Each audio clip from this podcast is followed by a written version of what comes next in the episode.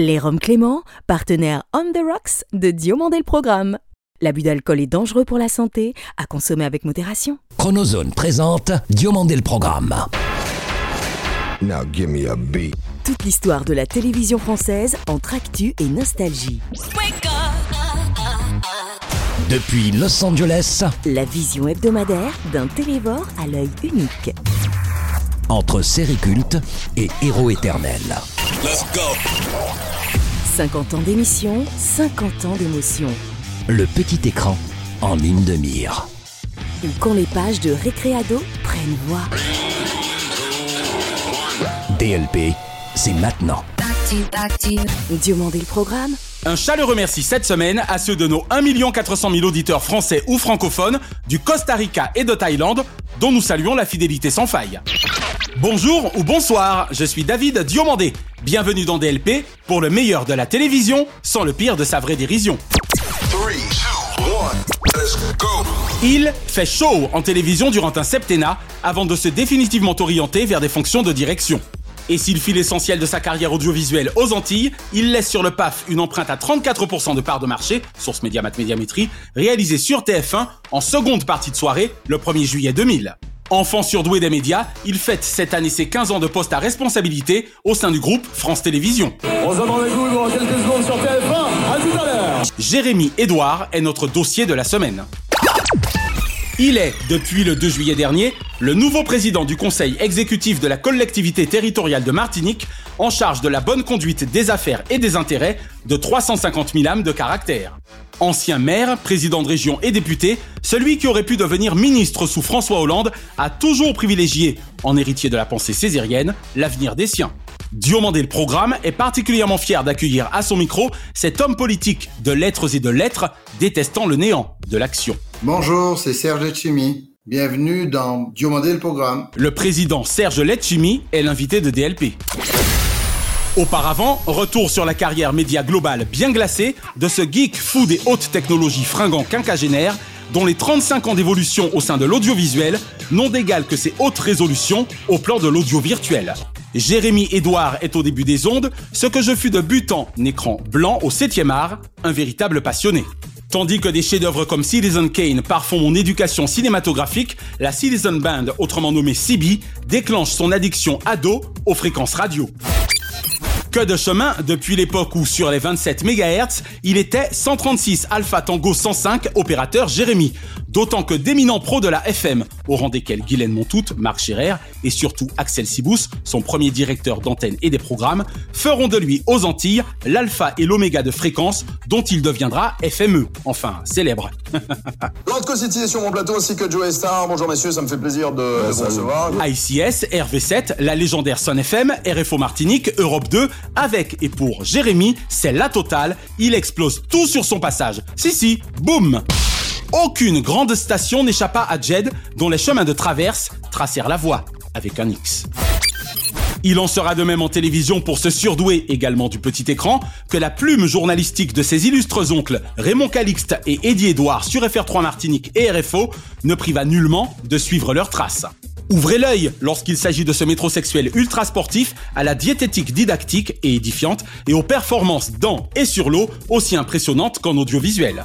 Eric Collado écume les étapes de la vie avec humour et dérision. C'est donc bien son seul talent, voire son talent seul, qui conduira ce nageur à la palme dorée, enfin bronzé, fou de voile, de TCI à TF1 via RFO, Martinique Guadeloupe, ou, en voix antenne il y a 18 ans et demi, Trace TV. Si les disques à la demande participèrent de sa formation d'animateur radio, c'est bien glacé, Show TV Jeunesse quotidien, qui lui conféra notoriété et autorité dans son domaine.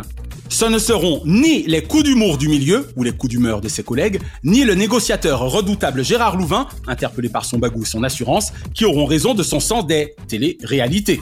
Délaissant peu à peu les privilèges de l'antenne et de ses chimères purement éphémères, Jérémy Edouard se tournera vers la direction d'antenne purement éphémérite. Vous qui êtes installé devant votre téléviseur, vous allez peut-être en fin de partie pouvoir tenter de récupérer les 10 000 euros qui sont enfermés dans la chambre forte. Et voilà comment un jeune homme ayant décidé d'arrêter les études dès sa troisième, avec le soutien de ses parents Christiane et Edgar, que j'embrasse tendrement ainsi que sa sœur Candice, deviendra tour à tour animateur phénomène, conseiller artistique au programme, responsable des programmes, directeur d'antenne radio puis TV, directeur éditorial et directeur des contenus, le tout en plus de 23 ans au sein du groupe France Télévisions. À mes yeux, l'un des meilleurs animateurs de France et de Mada, avec en son temps la planète jeune des Gaël Le Forestier, Alexandre Devoise, Jérôme Commandeur, Sébastien Coé et autres Michael Youn, Jérémy Edouard, Scorpion King de l'arène télévisuelle, est l'homme de ma vie audiovisuelle, si l'on accepte Jean-Claude Asselin de Beauville et Max Maurice Madelon. Tes 40 printemps marquèrent nos 18 ans d'amitié, cependant que mes 50 ans scelleront en 2022 les 30 années de notre incommensurable complicité. Nous soufflâmes une nouvelle bougie de nos passionnantes vies très cathodiques le 22 novembre dernier, en véritable scorpion au dard de ville, dont le champ d'action est loin d'avoir dit son dernier mot. Vive notre maison France Télévisions, vive Martinique et Réunion la première, et heureux anniversaire vieux frère. Merci de nous avoir suivis. Bonne semaine et à mercredi prochain. Ciao.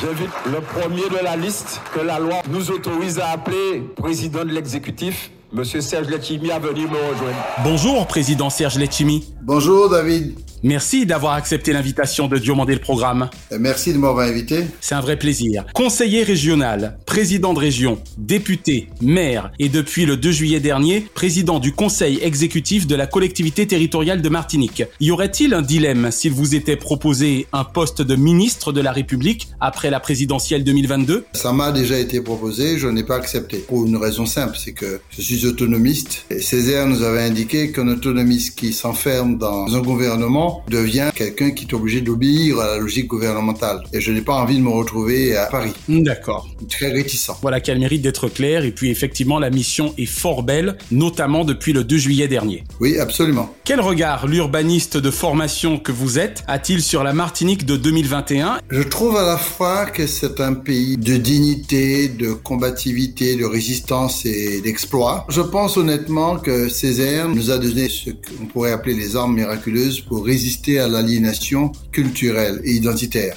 Donc ça, on résiste relativement bien. Tout ce qu'on a fait naître dans le néant et dans l'abîme, notre musique, notre art, et la construction de notre langue, le créole, de notre existence au cœur de la Caraïbe. Oui. Tout ça, ce sont des choses qui émanent d'une résistance très très puissante des éveilleurs de conscience à la fois du 19e par la résistance contre l'esclavage, mais aussi par la construction d'une identité de décolonisation dont on a vu à travers la littérature, la culture, la musique, l'art, des niveaux d'excellence qui ont permis de transcender notre difficulté. Je pense que notre propre génération n'est pas allée jusqu'au bout de la revendication qui pourrait faire qu'une société différente puisse exister au sein de l'Europe, au sein de la France, tout en maintenant son existence patrimoniale, culturelle et identitaire de manière beaucoup plus forte. Et paradoxalement, c'est peut-être cette jeunesse qui arrive. Les, réseaux sociaux ont un mauvais côté, le mimétisme, la diffusion un peu de tout. Bien sûr. Mais le bon côté, c'est aussi l'existence individuelle qui peut devenir une existence collective dans des formes de revendication très très modernes. En octobre 2005, vous succédiez à l'immense Aimé Césaire à la tête du PPM, le Parti progressiste martiniquais qu'il avait fondé. Quels furent vos rapports de son vivant et qu'estimez-vous avoir hérité de lui? Un homme de cette dimension, il faut situer Césaire au même niveau que Martin Luther King, Gandhi ou Mandela. Ce sont des hommes qui ont une telle dimension, vous en avez peur, vous en avez envie. Et quand très souvent j'étais à côté de Césaire, il faisait que j'étais à la fois extrêmement angoissé parce que j'avais peur, et je parle du début, mais en même temps j'avais une telle envie de le connaître que d'être à ses côtés, une telle fierté que je transcendais tout ça. Et ce qui était le plus marquant, c'est sa simplicité, Oui.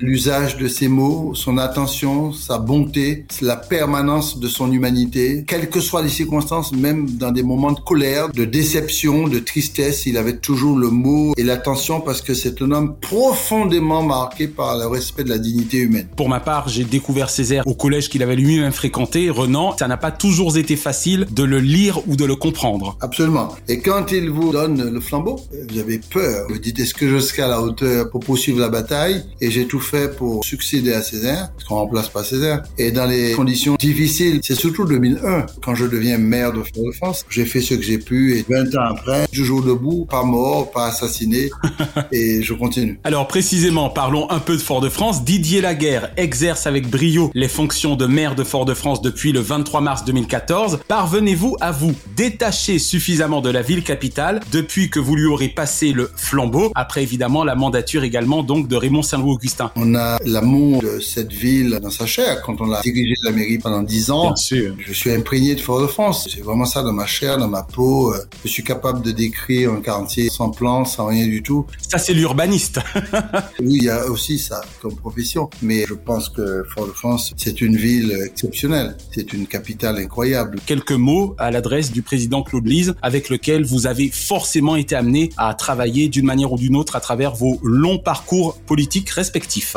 J'ai toujours eu beaucoup de respect envers Claude Lise. Et même si on a eu des différents politiques, il y a un grand Claude Lise. C'est un homme extrêmement imprégné de son pays. Oui. Il a été un grand président du Conseil général. Pendant près de 20 ans. Il a été aussi un bon député. Bien sûr, on est en désaccord sur le plan des stratégies politiques, mais ça, ça arrive. C'est la politique, mais c'est normal. Merci en tout cas pour lui, président. Quel sentiment l'homme médiatique que vous êtes a-t-il quant à la cote des Martiniquais au national? Je fais référence à Audrey Pulvar, Harry Roselmack, Karine Guioc, Karine Basterigis, Catherine Gognier-Cléon et désormais Fanny Marceau. Je suis toujours heureux et fier que des Martiniquaises et des Martiniquais rayonnent dans le monde. Et les personnes citées, ce sont des personnes qui sont remarquables dans nos professions et c'est une très bonne chose. Absolument. Alors président, quelle ancienne série ou ancien feuilleton regardez-vous encore aujourd'hui ou seriez-vous susceptible de regarder facilement? Il y a une série qui émane d'un livre, c'était sur l'esclavage, euh, mais je ne me rappelle pas du titre. Est-ce que vous parlez de Racine? Exactement. Roots,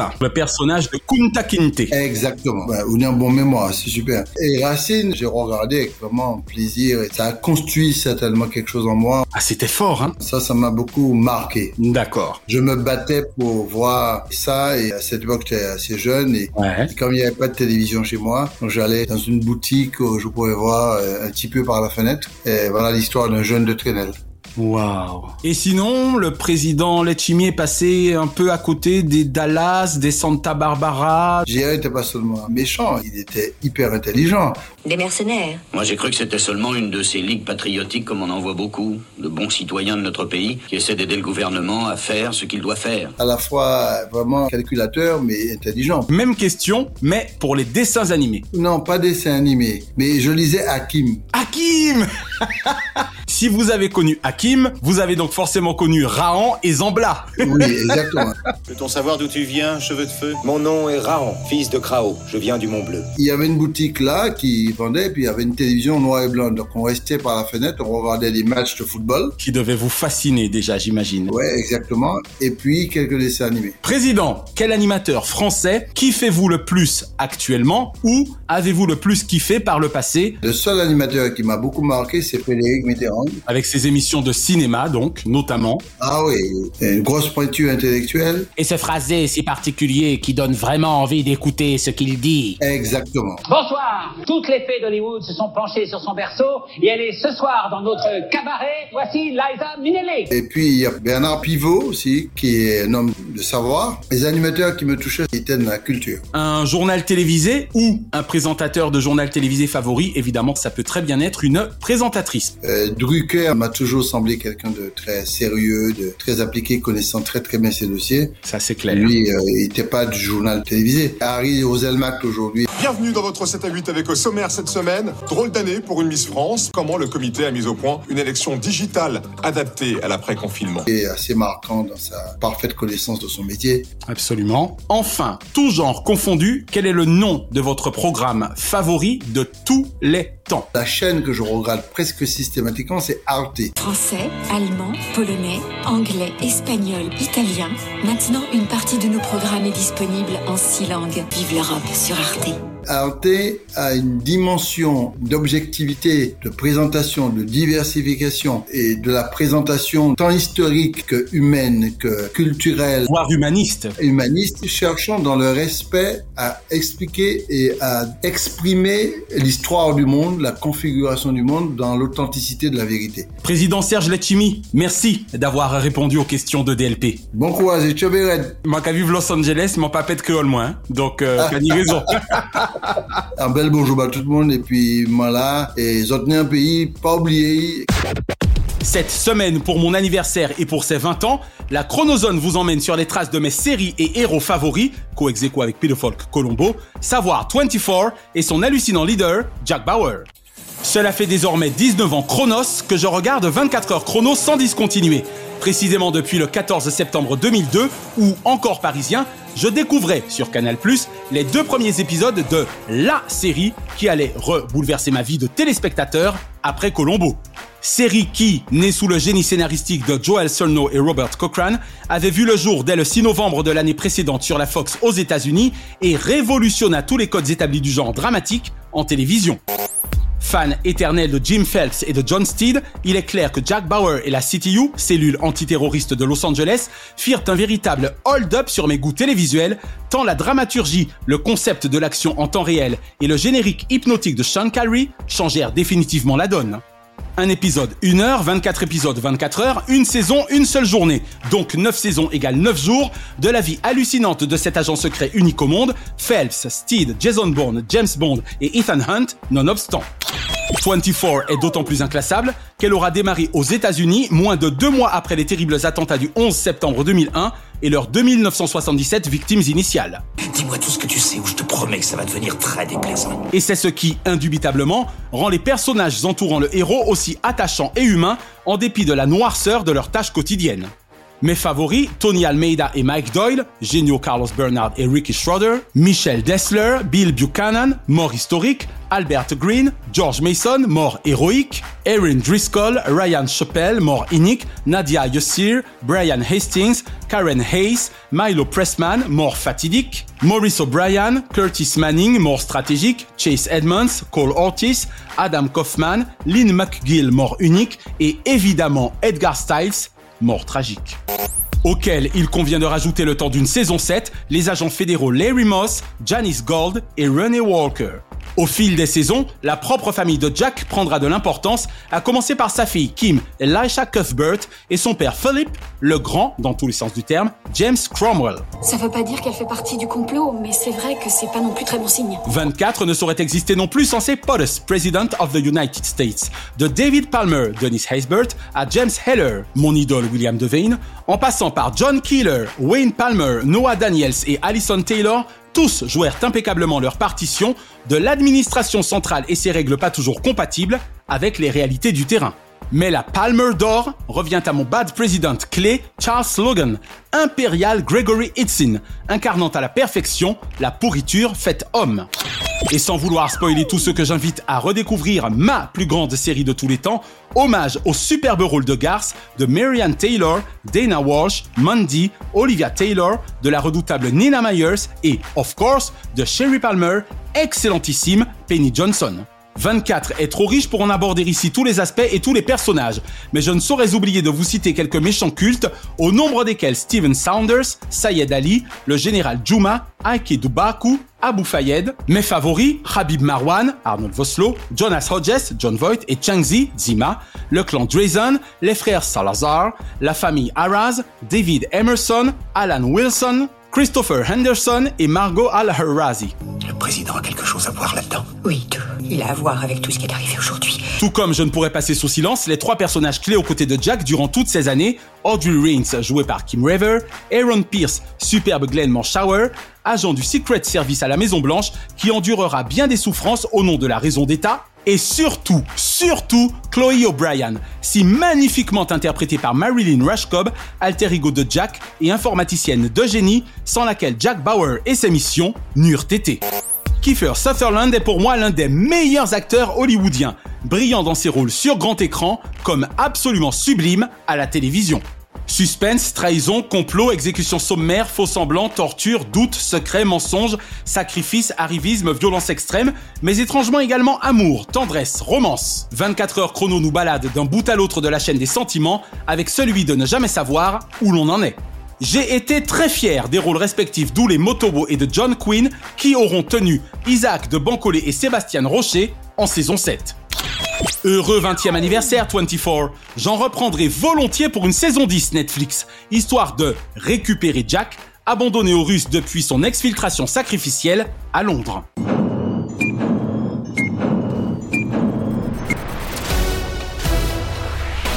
Vous n'avez pas le monopole du cœur. Je crois aux forces de l'esprit.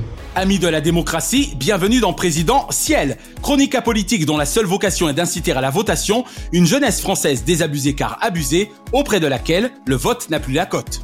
Posons-nous cette semaine la question suivante. À désormais 5 mois de la présidentielle 2022, la maire de Paris pourra-t-elle éviter de devenir la maire, en un seul mot, du Paris élyséen Bien, le moins que l'on puisse dire pour le moment, monsieur le premier secrétaire du Parti Socialiste, qui avait des raisons de faire la tronche, c'est que ça ne va pas très fort pour votre candidate. C'est depuis la ville de Rouen qu'Anne Hidalgo officialisa sa candidature le 12 septembre dernier, dans les pas de la pucelle d'Orléans, elle, la plus que la porte d'Orléans. Puisse sa campagne ne toutefois finir sur le bûcher des vaniteux de Solferino. Depuis le 23 octobre et le lancement officiel à Lille de sa course à la présidentielle 2022, la maire de Paris n'est pas à l'abri d'un certain manque d'enthousiasme, voire d'un manque d'enthousiasme certain.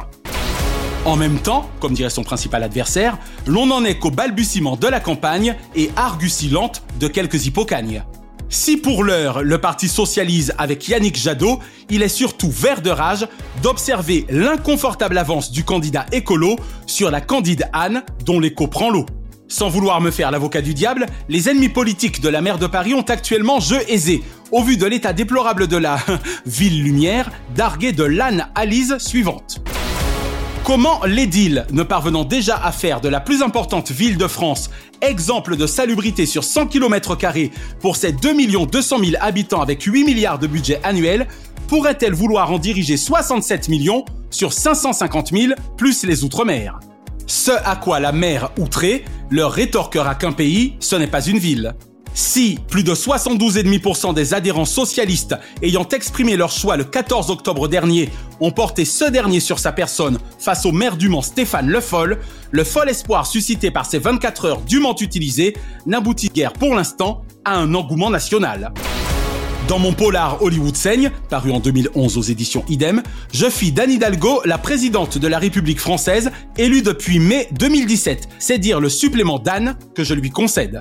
Toutefois, si Madame le maire de Paris veut espérer se faire une vraie place entre le député européen de plus en plus national Jadot et le franc insoumis orateur inclassable Jean-Luc Mélenchon, il va lui falloir rapidement s'entourer des bonnes personnes pour imprimer dans l'opinion publique car s'énerver en mode Ségolène Royal le 31 octobre dernier dans le grand jury RTL Le Figaro LCI face à un Benjamin Sportouche plus sur la touche que sportif, en qualifiant ces questions de débile ou Éric Zemmour de guignol, ne saurait suffire à faire d'elle la Marie-Anne providentielle et encore moins présidentielle à cette brillante franco-espagnole, preuve vivante que l'on peut être né Anna Maria et devenir première femme Maria de Paris, je dis qu'il va lui falloir muscler et son discours et son caractère si elle veut exister auprès d'une Marine Le Pen rompue à l'exercice et espérer renvoyer le PS au second tour sans qu'il ne se fasse traiter par ses détracteurs bien intentionnés de parti clanique. Si vous parvenez à sortir de votre hôtel de ville confiné et net moqué par les confanés de votre sphère périphérique, peut-être alors parviendrez-vous à conquérir ce pays féerique prêt à enfin dire Madame la Présidente. 50 ans que rien ne bouge, 50 ans que rien ne les bouge. Le seul véritable pouvoir est celui de voter et vous l'avez entre vos mains. Les dimanches 10 et 24 avril 2022, ne laissez personne vous voler ce moment où les bulletins se créent, pardon, se créent aux urnes, citoyens Notre maison brûle. Et nous regardons ailleurs. Nous ne pourrons pas dire que nous ne savions pas. Lumière sur le Téléthon pour l'info TV de la semaine, qui concerne donc la 35e édition en France de ce marathon télévisé exceptionnel. Rendez-vous les vendredis 3 et samedi 4 décembre prochains sur France 3 et France 2 dès 21h05 avec Sophie Davant, Cyril Ferraud, Nagui et toutes les équipes de France Télévisions. Nul doute que Laurence Thienot-Herman, active présidente de la FM Téléthon, et le chanteur fédérateur soprano, ténor de la variété française, sauront rassembler les téléspectateurs au 36-37 autour des enfants myopathes et leurs familles pour continuer de leur donner la force de guérir. Diomandé le programme. Hors changement, DLP vous recommande ce dimanche 28 sur M6 un nouveau numéro inédit de Capital. Julien Courbet et ses équipes traiteront de l'argent public, nos villes sont-elles bien gérées? Inédit certainement, édifiant sans aucun doute. Lundi 29 sur France 2, Josephine Baker aura la fleur au fusil. Rendez-vous avec Stéphane Bern et un secret d'histoire promettant une fois encore d'être passionnant.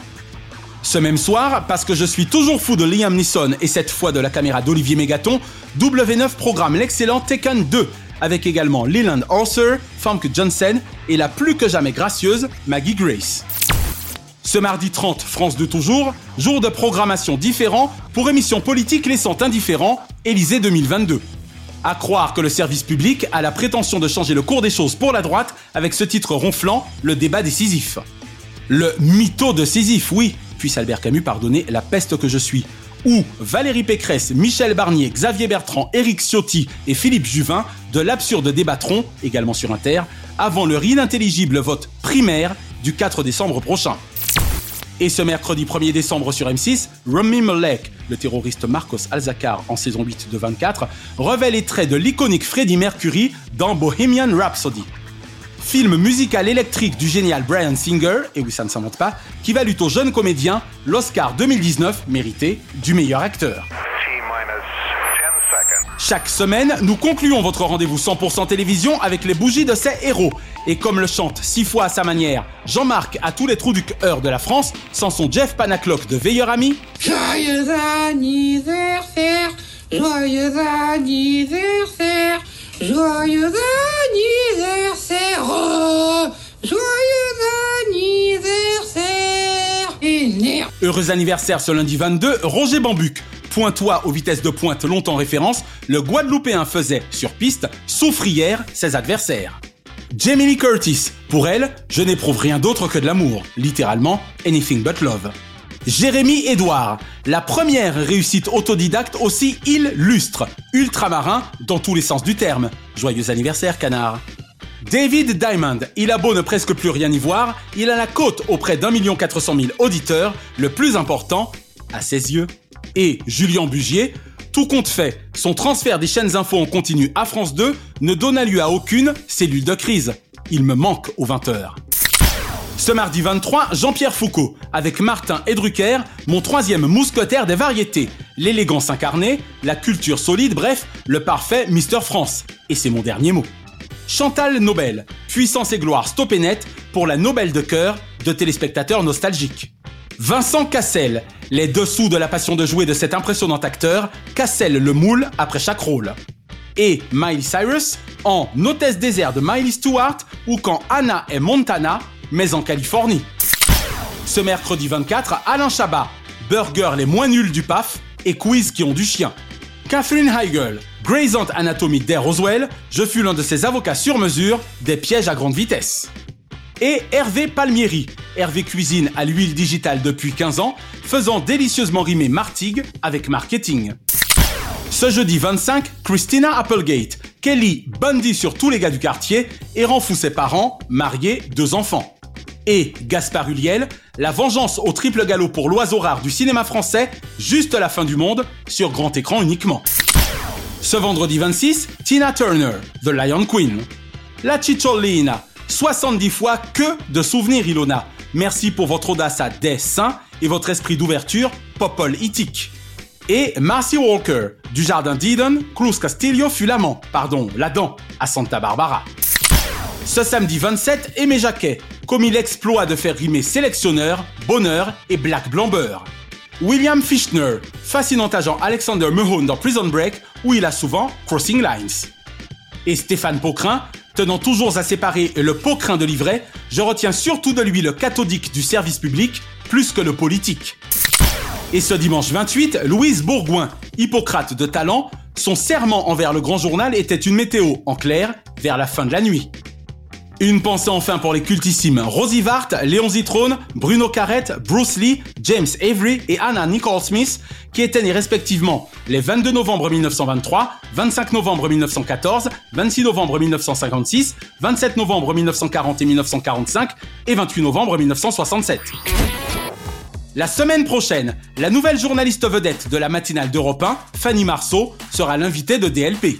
Et nous consacrerons notre dossier au Téléthon qui connaîtra précisément les 3 et 4 décembre prochains sa 35e édition française sur les antennes immuables de France Télévisions.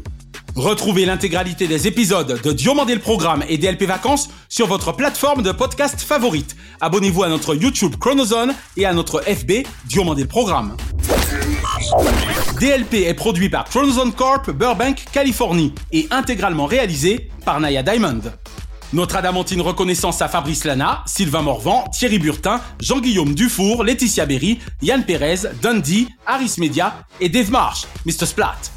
Remerciements angelinos à Kate, Diane, Sheena et Ramzi Malouki, ainsi qu'à Jean-Marc Decrény, Frédéric Dubuis, Shahin Fazel et Charles Larcher pour leur inestimable confiance. Je suis David Diomandé. Ensemble, votons contre l'abstention. Vive la télévision Pour le meilleur de ses fous Pas vrai, Ariane